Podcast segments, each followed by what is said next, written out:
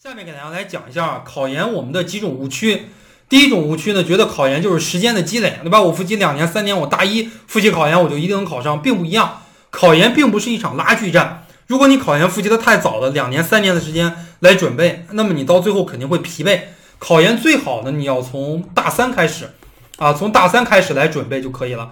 另外一个呢，考觉得考研就是背诵，其实错了。考研跟高考、中考不一样啊。如果你高考、中考背诵的特别的好，你考一个二幺幺基本上没问题。但是我们考研并不是这样，考研它是一场高水平的选拔人才的考试，绝对不是背一背就可以的。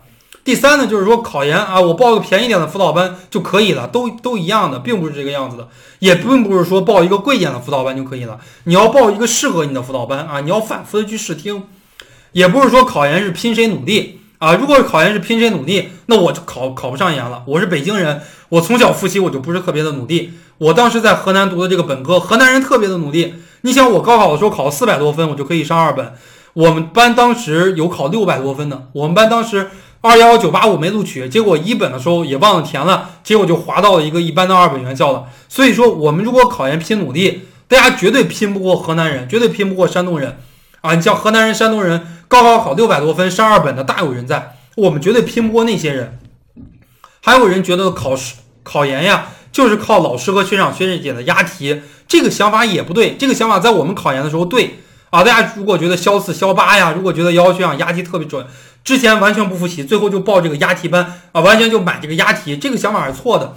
因为考研在我们那个年代，二零一二年那个年代，基本上大部分专业，我我跟大家讲一下，我们二零一二年国家线是三百。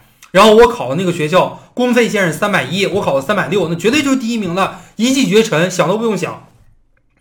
呃，但是现在不一样了啊，现在国家线是三百二，你如果考任何一个学校和专业，基本上你没有三百七八，你是很难考上的。你如果纯靠押题考三百，考三百一没任何问题，纯靠押题可以。但你如果纯靠押题考三百六、三百七，你绝对不行。